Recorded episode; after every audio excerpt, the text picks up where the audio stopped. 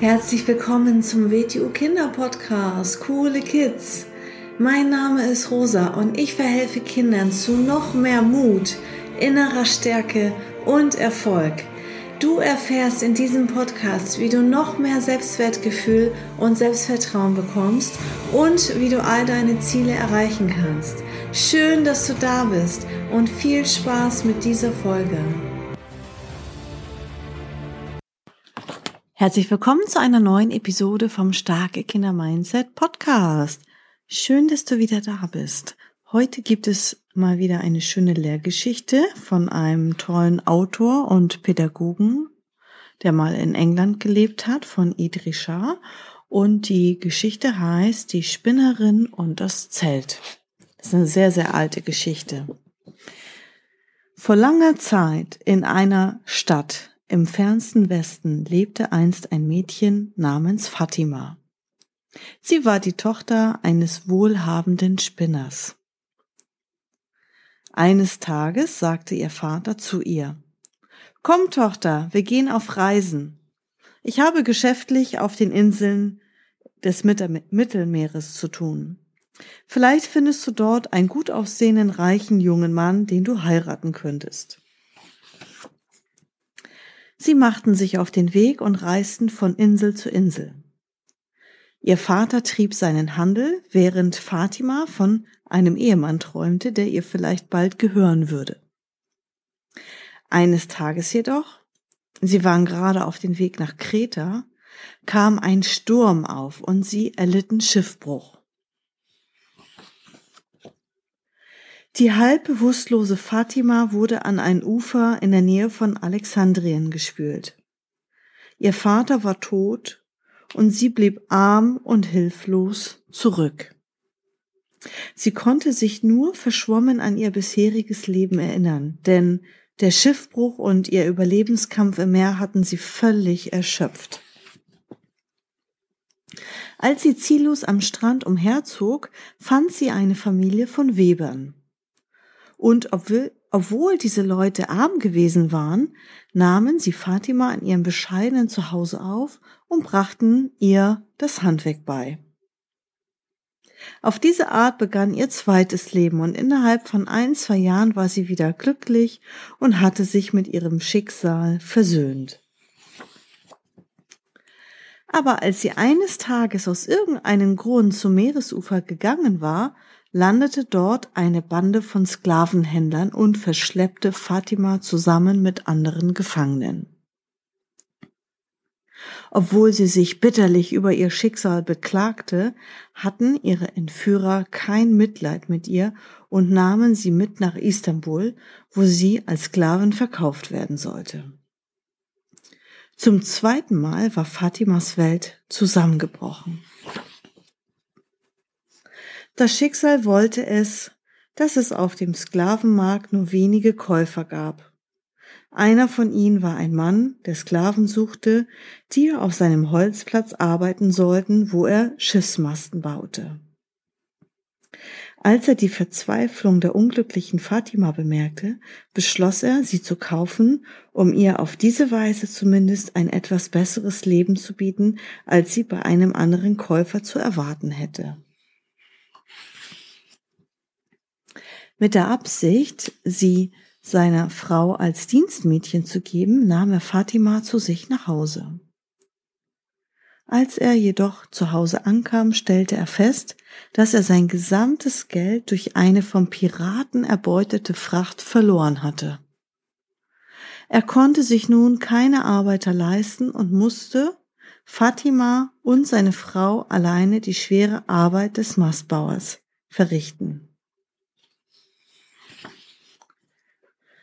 Aus Dankbarkeit für ihre Rettung arbeitete Fatima besonders hart und erlegte, erledigte ihre Aufgaben so gut, dass ihr Arbeitgeber ihr die Freiheit schenkte und sie wurde zu seiner verlässlichen Gehilfin. So kam es, dass sie in ihrem dritten Leben doch recht glücklich war. Eines Tages sagte er zu ihr, Fatima, ich möchte, dass du mit einer Fracht von Schiffsmasten nach Java reist und diese für uns gewinnbringend verkaufst. Sie machte sich auf den Weg, aber als sich das Schiff in der Nähe der chinesischen Küste befand, erlitt es durch einen Taifun Schiffbruch. So wurde Fatima abermals an das Meeresufer eines fremden Landes gespült. Und wiederum weinte sie bitterlich, denn sie hatte das Gefühl, dass nichts in ihrem Leben im Einklang mit ihren Erwartungen stand. Wann immer alles gut zu gehen schien, passierte etwas, das all ihre Hoffnung zerstörte. Warum geschieht es, schluchzte sie, dass das, was ich mache, immer schlecht ausgeht? Warum widerfährt mir so viel Unglück? Aber sie bekam keine Antwort. Also erhob sie sich aus dem Sand und begann in Richtung Landesinnere zu wandern.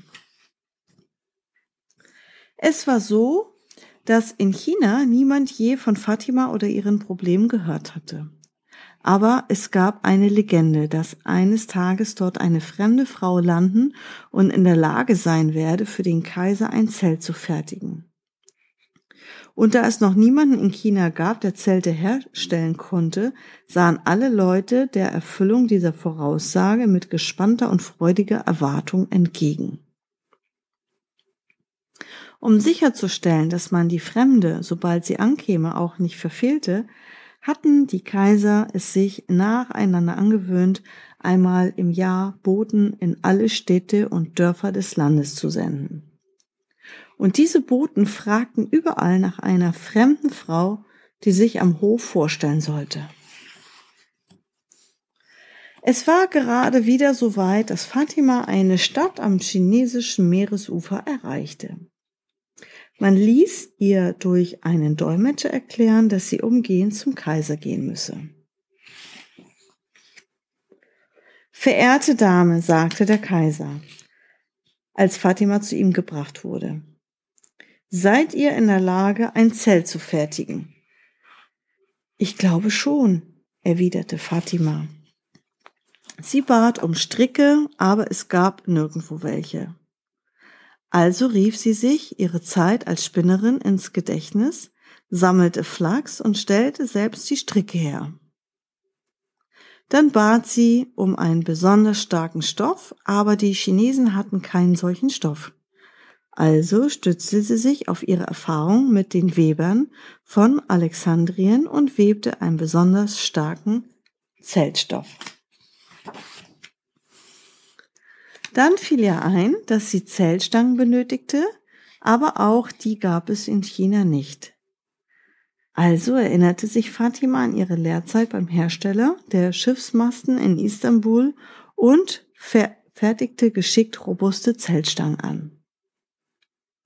Als diese fertig waren, dachte sie angestrengt nach, um sich alle Zelte ins Gedächtnis zu rufen, die sie auf ihren Reisen gesehen hatte. Und siehe da, das Zelt war fertig. Als dem Kaiser von China dieses Wunder präsentiert wurde, bot er Fatima an, ihr jeglichen Wunsch zu erfüllen, was immer es auch sei. Sie beschloss, sich in China niederzulassen, wo sie schließlich einen gut aussehenden Prinzen heiratete und, umgeben von ihren Kindern, glücklich und zufrieden lebte bis ans Ende ihrer Tage. Durch all diese Erlebnisse wurde Fatima bewusst, dass ihre damals so bittere Erfahrungen wesentlich zu dem Glück, das sie heute empfand, beigetragen hatten. Ja, das war die Geschichte von der Spinnerin Fatima.